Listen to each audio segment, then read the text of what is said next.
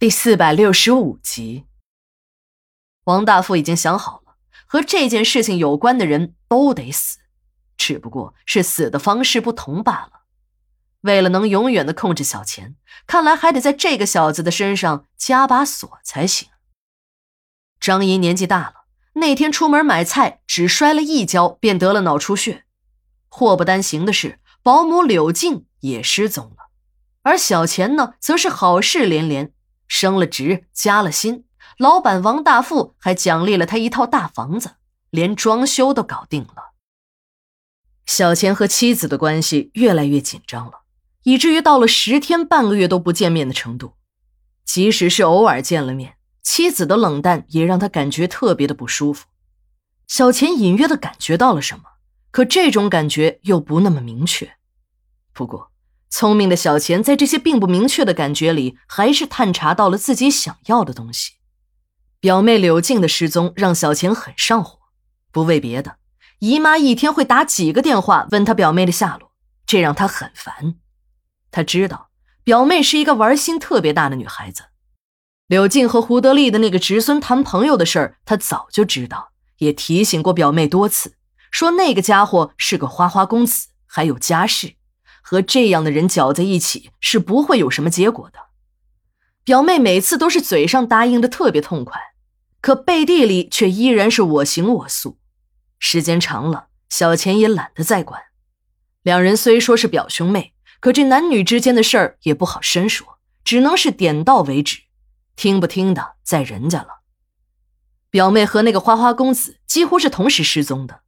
两个人私奔的事情在东山村早已是传得沸沸扬扬了。他之所以不敢告诉姨妈，是因为他知道姨妈有严重的心脏病。如果真的知道了女儿和一个有妇之夫私奔的事儿，不气死才怪呢。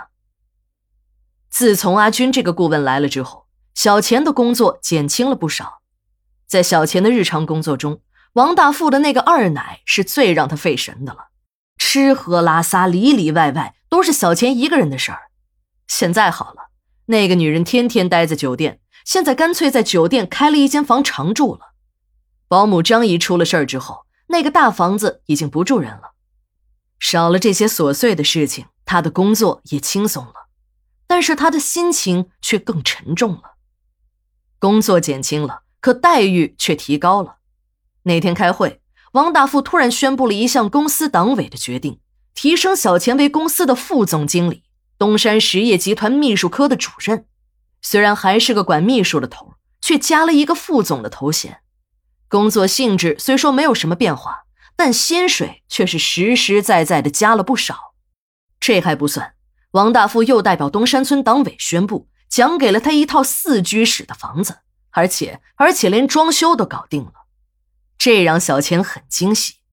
那座大宅子装修的豪华极了，虽然说小钱也见识过装修豪华的房子，但那都是别人家的，自己做梦也没有想到能成为这样豪华宅子的主人。要不是房子的产权证上写着自己的名字，他还真的不敢相信这一切都是真的。房间里的摆设最让小钱心动的就是那张大水床了，虽然不是总统套房里进口的那种。